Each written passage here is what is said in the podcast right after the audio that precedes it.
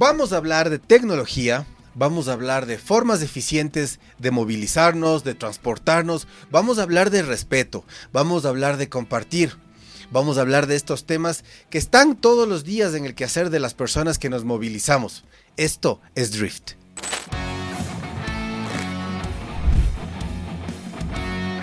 Autos, motos, tecnología, movilidad sustentable. El podcast Drift. Desde los estudios Forbes, Ecuador. Comunidad Forbes, bienvenidos a este diálogo en otro capítulo más de Drift.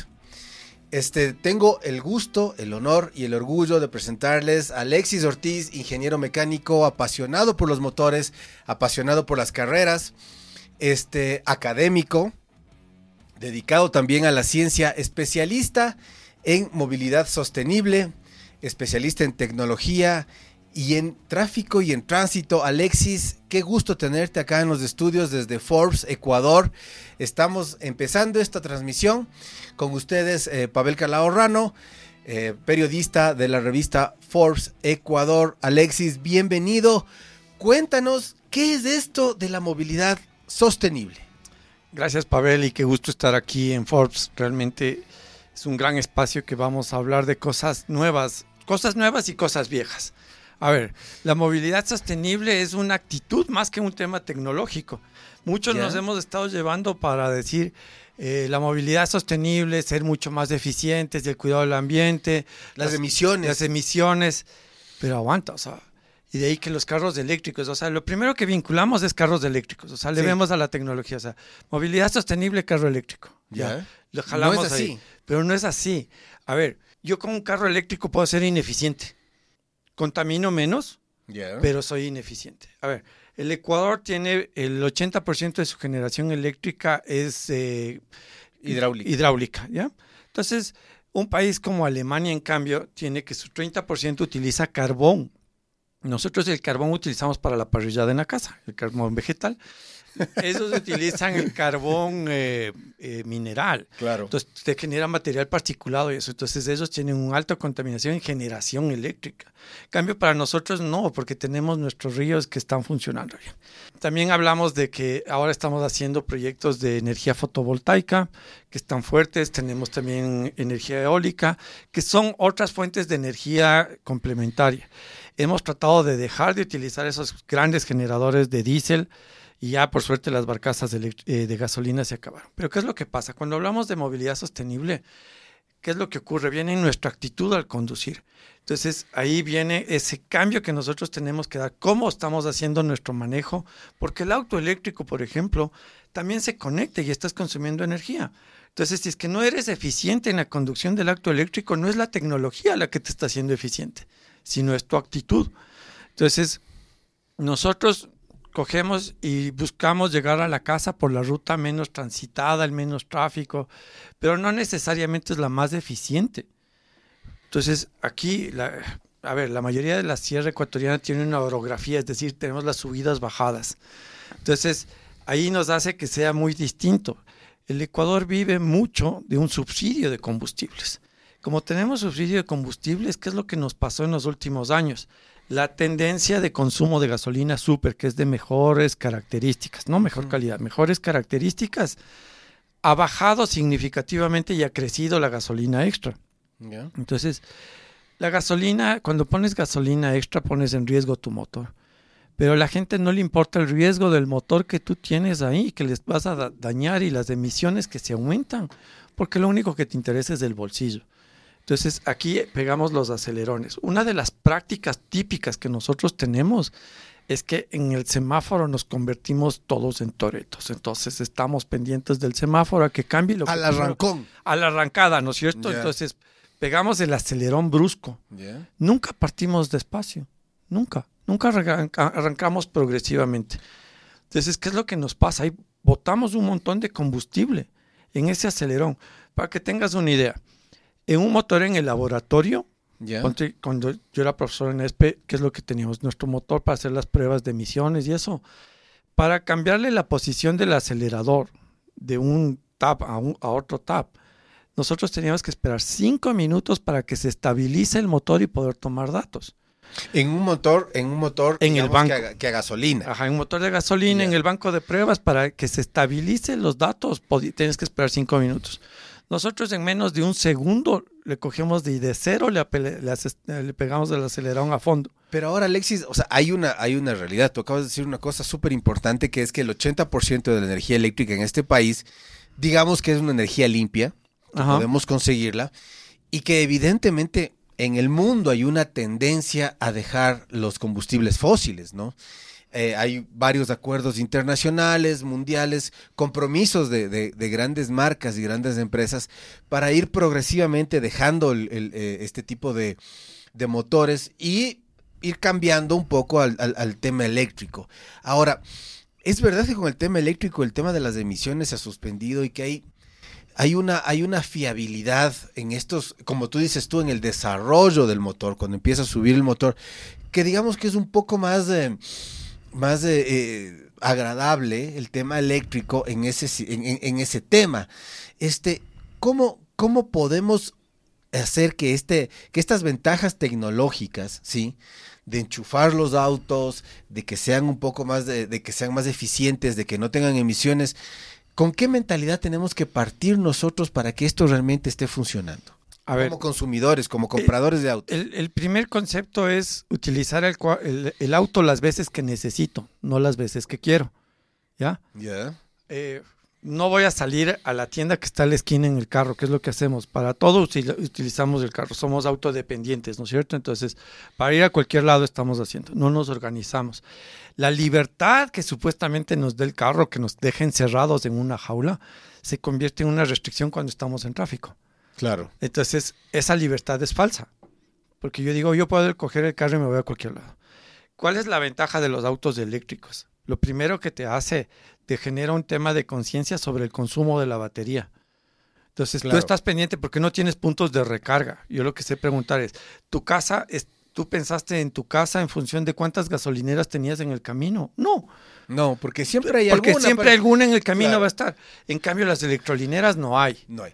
Te toca pensar en que si salgo tanqueado para ir y volver. Sí, pero. O si haces un viaje largo. Me, Ajá. pero ponte, la mayoría que utilizamos auto utilizamos en, el, en la parte urbana, ¿no es cierto? La principal movilización es para ir a trabajar o ir a dejar a los guaguas del colegio. Ya, dejamos a los niños, regresamos y así. Estamos haciendo cosas netamente domésticas. Entonces, primero, el auto compartido. ¿Por qué no volvemos a una práctica de auto compartido? O sea, ya muy bien, eh, mi vecino hasta dónde se va y por qué no puedo llevarle, por qué mi compañero de oficina no me puede pasar viendo, por qué no les paso viendo a los otros. O sea, vas a una actitud, por eso te decía al principio, es un tema de actitud. El tema de las, uno de los mitos es cuánto, cuánto te rinde un auto eléctrico, ¿no es cierto? ¿Cuánta autonomía, ¿Cuánta autonomía tiene? Entonces, a ver, ¿tú te preocupas cuánta autonomía tiene tu auto? No. Ahora la tendencia de consumo de combustible está que eh, la autonomía del auto, hace unos 20 años se hacían carros con tanques de gasolina que te soportaban 400 kilómetros para recorrer. Sí, Ahora los nuevos autos con los nuevos sistemas electrónicos que tienen los motores, del gobierno del motor ya es más electrónico, es más sensible también.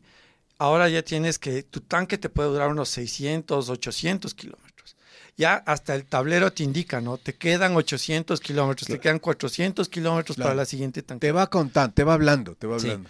Pero somos mal acostumbrados y andamos con el conchito de gasolina también. Esa es otra, esa es otra mala costumbre que te...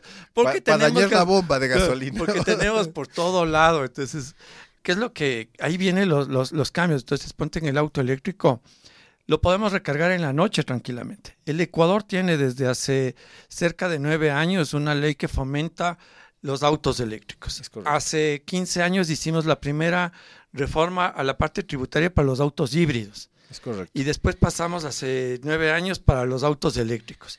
Entonces tienes una ventaja que cuando tú recargas en la noche, a partir de las 10 de la noche hasta las 5 de la mañana, la, la tarifa eléctrica es de la mitad. O sea, para la casa, para la radio, el televisión, la secadora, todo eso, te cuesta 9 centavos, casi 10 centavos. Para recargar el auto en la noche en este rango, porque ahí es donde tienes más producción e-, eléctrica, se baja la demanda, entonces nos sobra porque tenemos energía hídrica, entonces se puede hacer esta jugada y, y el Estado nos da a 5 centavos. O sea, tú sí recomiendas, tú recomiendas hacer este cambio de, de- de- de los combustibles fósiles para poder irnos cambiando, no sé si de manera progresiva. Primero te compras un híbrido, ves cómo te va y luego un eléctrico. Estamos en la discusión en las baterías, por decirte. ¿Ya? Se ha, se ha hablado mucho de la contaminación de las baterías y ahí sí yo discrepo un poco con el sector ambiental, que es demasiado radical porque dicen, no, es que la explotación para los litios y todos esos metales especiales, yo solo les hago caer en cuenta una cosa. Las pilas chiquitas de los relojes, de los juguetes de los niños. Del control remoto de del la control casa. remoto de la casa, también utilizan esas, esas mismas eh, me- metales. Entonces, todo estamos utilizando. Nos hemos quejado de las baterías de los teléfonos. Entonces, el- el- la recarga de una batería es exactamente la misma para el control remoto, para el teléfono, para el auto. El concepto es exactamente el mismo. Claro. Entonces, eh, una de las que la gente sabe decir es que cuando estoy a medianoche recargando y si tengo que te- salir de emergencia de la casa, tengo Bueno. que... de- ¿Cuántas veces sales de no, noche a, no es- a salvar exacto. a tu vecino, a tu hijo, a tu hermano eh, en la O madrugada? sea, no es todos los días, No ni todas las semanas, días. ni todos los meses. Una recarga te dura 300 kilómetros a Hasta 500 se está hablando y hasta 800 en, en condiciones sumamente ideales. En el Ecuador se tiene hasta 500 datos medidos reales. Pero ¿qué es lo que pasa? Eh, tienes esa autonomía. ¿Cuánto recorremos diario?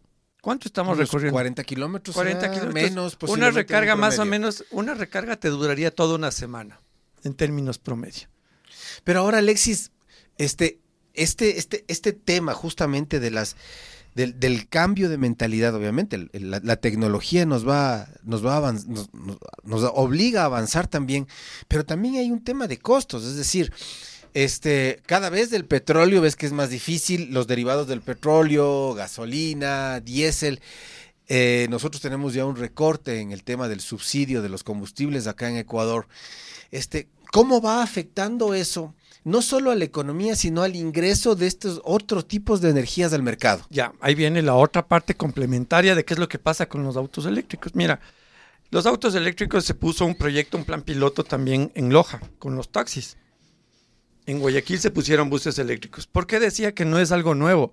Algo que debemos entender. Quito, Guayaquil tuvieron tranvía en el 1900 y 1910. Entonces, no es el tema de movilidad eléctrica no es novedoso para nosotros. Tuvimos tra- tranvía eléctrico. De ahí pasaron lo- los años y en el año 1996 pusimos trolebuses. Trolebús eléctrico, era eléctrico. Entonces eran eléctricos. Y- pero tenían un motor a diésel, yo recuerdo que Ya, tenían un ver, motor. el a motor alterno Un por si sustituto. Porque en aquel entonces recién inaugurábamos Paute. Y Claro. eh, acordémonos que había los apagones. Es Tiempo correcto. después, hasta en la época de Sixto Durán Brazén, tuvimos la hora, la hora, La hora de del Sixto. Sixto. Claro, yo me Ya, acuerdo. Por lo de- por porque se dañó y todas esas cosas. Ya. Ahora somos mucho más estables en esa parte. Entonces, ¿qué es lo que nos ocurre? El tema del mantenimiento. Por ejemplo, los primeros taxis eléctricos que circularon en Loja, al principio, hasta cogerle el golpe, digámoslo así, de cómo se maneja un auto eléctrico, ¿qué es lo que pasó? Las pastillas de freno se comieron a los 10.000 kilómetros. Entonces, ah, ve, se comen frenos. No, Al ser eléctrico, me imagino yo, Alexis, que eran autos automáticos. Es que ya ¿O no tienes caja caja. manual? Es que ya no tienes caja. No, no tienes caja, no necesitas, solo necesitas un, para adelante o para atrás. Ya no hay caja. ¿Qué es lo que pasa? El motor eléctrico es lineal. Es decir, el, la potencia del carro eléctrico es así, es recto. ¿Ya? El torque es un pico así, o sea, de cero a en, en milisegundos se dispara y se mantiene recto. En el caso de los carros eh, a combustión es una curva que va así y decae. Entonces, por eso necesitamos caja de cambios, para que vas subiendo, subiendo, subiendo, y de ahí le vuelves, y entonces ya decae el motor, y haces el cambio y le vuelves a hacer que recupere. ¿Y este consumo de frenos a qué se debía? Entonces, ¿qué es lo que pasa? No le cogían bien el golpe. Ya. ¿Cómo manejar? El último reporte cierto que yo tengo es que, por ejemplo, las pastillas de frenos llegaron a durar 80 mil kilómetros. Una pastilla un de freno en un taxi. Es un Una- auto que sale todos los y días. que está o sea, circulando que circula todo el 300 tiempo. kilómetros diarios y está dándose las vueltas. Imagínate qué es lo que pasa. La pastilla de freno normalmente nos dura 20 mil kilómetros. Y de pronto, claro, les dijeron, no, mira, duran la mitad, pero les fueron agarrando la conducción, porque en el carro eléctrico si pegas el acelerón, te desnucas porque tiene tal torque. El torque es el que nos da ese impulso de arrancada, ¿no es cierto? Entonces, no puedes hacer eso.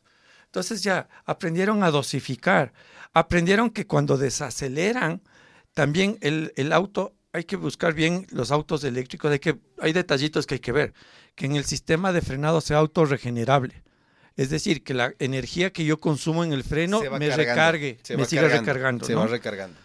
Entonces, vas haciendo esas cosas y vas encontrándole cómo, que si tú sueltas el, freno y solo le vas, tú le vas topando suave el, freno y haces una frenada más delicada, ya no necesitas pegarte ese frenazo. Es que así como aceleramos, nos gusta frenar, o sea, somos despiste, ¿no? Entonces, ya vemos que el semáforo está próximo a cambiar. Lo primero que hacemos es pegar el acelerón o nos pasamos en amarillo, o ya cuando es tarde nos pegamos el frenazo a raya para no, para no cruzar. Entonces, esas malas costumbres no puedes tener en un auto eléctrico porque te consume y te consume más rápido. Entonces, imagínate, el mantenimiento, ya no tienes cambios de aceite ya no tienes filtros, sí tienes que trabajar con refrigerante, los frenos tienes que hacerlos, la, eh, la transmisión solo vas a tener diferencial, pero ya no hay la caja de cambios, ya no hay embrague. Es decir, con todo esto lo que nos quieres decir es que es provechoso el cambio. Entonces, sirve el cambio. Sirve el cambio porque te ahorras, te estás ahorrando en mantenimiento. Entonces, tu mantenimiento a la larga se convierte en la cuarta parte de lo que gastaste con el auto. Pero a la vez tienes que pensar en este tema de la recarga para no quedarte botado en la mitad de la nada, porque te, obliga a ver más allá de tu nariz, digámoslo así. Sí, pero como te digo, tu tanqueada te va a durar aproximadamente en promedio, te va a durar toda la semana. Entonces, ¿qué es lo que pasa? Y hay vehículos que tienen sistema de recarga portátiles y que vos puedes conectarle a un toma corriente de casa. Yo estuve utilizando uno de estos carros chiquitos, eh, una marca me prestó el COMS y estaba utilizando. Y un día tuve una reunión extra de la que ese día me tocaba recargar. En la noche yo tenía que recargar. Y tuve que salir de mi oficina a una reunión adicional que no estaba contemplada. Llegué a la reunión y pedí que me dejen conectar. Conecté el carro, acabé la reunión y ya tuve batería para volver a la casa.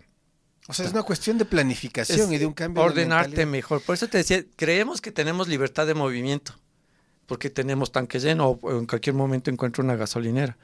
Pero cuando tú te pones a buscar, por ejemplo, en la zona de la costa que está esta Eco Plus, son pocas gasolineras. Son pocas, sí. en la ciudad de Quito, si es que tienes un carro a diésel, son pocas gasolineras que tienen diésel. Ahora, Alexis, en este, en este punto, ¿cómo nosotros podemos, en esta, este cambio de mentalidad que tú, nos, que tú nos llevas a pensar justamente para poder ser más eficientes, más amables con el ecosistema, ¿Cómo nos comportamos en la calle? Tú también eres un especialista en estos temas de movilidad dentro de las grandes ciudades. Hablemos específicamente de Quito y Guayaquil independientemente de los problemas de tránsito que tenemos, de, estos, de estas grandes aglomeraciones que tenemos en estas dos ciudades, ¿cómo poder mejorar esa actitud mentalmente para no ver estos accidentes terribles con los que nos encontramos todas las semanas, si no son todos los días? Volver a ser vecinos. Lo primero, lo primero, partimos de volver a ser vecinos. Todos somos peatones. No existe una sola persona que yo conozca que viva dentro de un carro y que nunca se baje. Entonces todos somos peatones, siempre vamos a ser peatones. Nuestras veredas tienen que volver a ser el espacio de convivencia ciudadana. Tenemos que volver a caminar. No salgo a caminar porque es inseguro, pero no, si, si el resto dejamos de pensar en eso y comenzamos a retomar la vereda, tratemos de ir a comprar a la mano. La pandemia nos enseñó que teníamos una tienda en el barrio y que teníamos que ir a buscar lo que estaba a la mano. Entonces, a eso tenemos que regresar. Ver si es que el vecino también tiene mi mismo recorrido y lo puedo ir llevando. Respetarle al peatón. El peatón tiene la preferencia.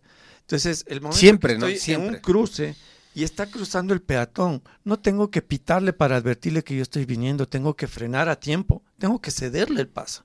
Él tiene la preferencia. Más adelante me parqueo y voy a caminar yo. Y lo mínimo que espero es que también me cedan el paso a mí. Respetemos las señales de tránsito. El pare es pare, detenerse a cero, el auto se queda a cero. El cede el paso es toma precauciones y si es que hay el espacio suficiente puedes salir. Entonces, el bus este tiene preferencia de circulación. Pero este respeto, Alexis, ¿dónde se lo aprende? ¿Dónde está? ¿Dónde está? Porque evidentemente en las calles hoy en día no está. Ahí no está. Conciencia social. Conciencia social. Mira, la revisión técnica vehicular es un proceso en el que estás asegurando que tu carro es idóneo para circular. Y lo que primero hemos buscado como ciudadanía es cómo evadir la revisión técnica vehicular. En Quito llevamos la costumbre de revisión técnica vehicular 20 años. Ya tenemos 20 años la costumbre. Pero en, la primera que nos dan chance, cogemos y vamos a matricular donde no. Ahora hay opciones de mandar por WhatsApp y toda una, cadena ilegal de, del proceso de matriculación. Pero ponte, ¿qué es lo que nos asegura ahí? Que yo estoy haciendo un buen mantenimiento, que mi auto cumple las emisiones. Algo que no nos hemos dado cuenta como ciudadanos es que el buen mantenimiento del auto me reduce las emisiones tóxicas que está generando el auto. Y te da una seguridad también, ¿no? Y te da seguridad. Te da seguridad. confianza de que tu carro va a frenar. de, que va a frenar, de que tienes buenas llantas, de que, no sé, tienes un montón de cosas que están en esta, en esta revisión que evidentemente, final, finalmente el beneficiado es uno y su familia, ¿no? Entonces, a ver, siempre hemos dicho los buses son los que más contaminan porque vemos el humo negro que sale. El humo negro nos enseñó la pandemia que podemos ponernos una mascarilla y queda filtrado. ¿ya? Pero lo que estamos respirando sin que nos demos cuenta, respiramos CO y respiramos NOx. Eso nos genera irritación. A veces nosotros estamos en la ciudad, no sé si te has dado cuenta que a ratos de pronto te, genera una irritación la nariz, la garganta. Es que raro, es porque estás con una concentración de NOx súper fuerte. Entonces, el CO no nos damos cuenta. En altas concentraciones genera la muerte dulce. Entonces. Te quedas dormido. Te quedas dormido. Entonces, eso, ¿qué es lo que pasa? El CO en, eh, en, el rato que nosotros inhalamos CO, le reemplaza el oxígeno, se mete en nuestra sangre, se genera la monoxiemoglobina. ¿Qué quiere decir? Que en vez de andar en, nuestras, eh, en nuestra sangre esté corriendo oxígeno, está corriendo monóxido de carbono. Perdemos rendimiento físico y perdemos rendimiento mental. Entonces, eso es lo que nos está afectando, pero no le vemos al monóxido que está en el camino. No le vemos en el ambiente. Pero lo estamos respirando. Pero lo estamos respirando. Está ingresando a nuestro Entonces, cuerpo. ¿Qué es lo que tenemos que hacer? Primero, asegurar un buen mantenimiento. O sea, tengo que llevar cada 5.000 kilómetros al carro a hacer cambio de aceite. Lo tengo que hacer. Los cambios de filtro cada 10.000, sí. Eso que un buen, mantenimiento, un buen mantenimiento de tu auto, si es que cumples los periodos de mantenimiento de cambios de filtros, aceites y todo esto, logras ahorrar hasta el 40% de consumo de combustible. A la final. El pasar el billete es plata. O sea, estás botando plata al, aire. No estás, o sea, a Petro le estás pagando por el combustible que, compraste. Y Petro importó ese combustible y está pagando. O sea, no es que regalaste la plata. Ese combustible que estás botando se está botando en al ambiente, al aire. Perdiste energía. Por eso te decía, es un cambio de actitud el tema de sostenibilidad. Y, un cambio, y, también una, una conciencia, ¿no? Crear una conciencia ya, digamos que totalmente evidenciada, con todas estas, estas de, además que son medibles, ¿no? Son medibles, todo esto es tangible, es decir, no estamos hablando de, de, fantasmas, tienes, ¿no? Tienes que más o menos eh, en el sistema nacional se mueren tres personas, tres mil personas por enfermedades respiratorias. Buena parte de esas son por la contaminación del aire. Entonces ahí es donde tienes que hacer ese cambio de actitud, controlar un poco más el uso de tu auto, usarlo menos. Y si tienes la oportunidad de cambiarte, a ver, sí, te cuesta un poco más el auto, o sea, sí, no es, y no es solo un poco, es un 30, 40% más que te cuesta un auto eléctrico. Ahora también tienes opciones híbridas, híbridas enchufables, que son amigables, que son igual de amigables. Entonces, ¿qué es lo que estás haciendo? A mí me, cuando yo era profesor en la ESPE me sabían decir, dentro de las primeras preguntas de cada semestre era, ¿y en qué cómo se hace para consumir menos? La respuesta es, no lo uses, dejas de usar. ¿Qué es lo que te hace el híbrido que es con motor combinado? Lo que le hace es apagarle al motor de combustión y solo trabaja eléctrico, cuando están en condiciones de funcionamiento. Es correcto. Y tienes la otra opción, estos en serie. Yo, yo no, no me gustaban los híbridos en serie ¿Qué es lo que es un híbrido en serie? El motor de combustión trabaja directo conectado a un generador. Entonces no estás en ese sub y baja de revoluciones del motor, está en una condición estable, y está en el punto más óptimo de eficiencia térmica de ese motor. Entonces lo que está haciendo es recargándote siempre. Entonces trabaja el generador y te recarga baterías. Eso es ser mucho más eficiente. Es verdad, es como estar con una planta eléctrica dentro del carro pero eso es mucho más eficiente que estar con estos motores combinados. Entonces, la primera parte del cambio es tratar de usarlo menos. La segunda, buscar estas tecnologías. El cambio tecnológico me sirve también económicamente. A, la larga, en el tiempo de vida del auto, yo voy a tener que voy a ahorrarme eh, en mantenimiento. Eso también es importante, porque esa descarga de aceite, filtros y todo eso también es un proceso ambiental. Muchísimas gracias. Ha sido un gusto, un placer conversar con Alexis acá en, desde los estudios de Forbes Ecuador. Este, tenemos, tenemos que realmente hacer una conciencia sobre lo que estamos, lo, que estamos utilizando todos los días del auto, estos grandes consejos que nos da Alexis acá. Eh, y como siempre, amigos, por favor, les decimos desde acá, desde los estudios, en este programa Drift que está hecho para autos, motos, tecnología. Eh, si van a beber, no conduzcan. Y si van a conducir, no beban. Respeten las leyes de tránsito. Vamos despacio, relájense. Que en casa nos esperan los que más nos quieren. Que tengan una linda semana, que tengan eh, muy buenos viajes, muy buenos paseos. Y nos estamos viendo en la siguiente emisión de Drift. Muchas gracias.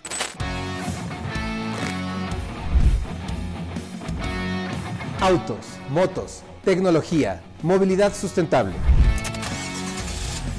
el podcast Drift desde los estudios Force, Ecuador.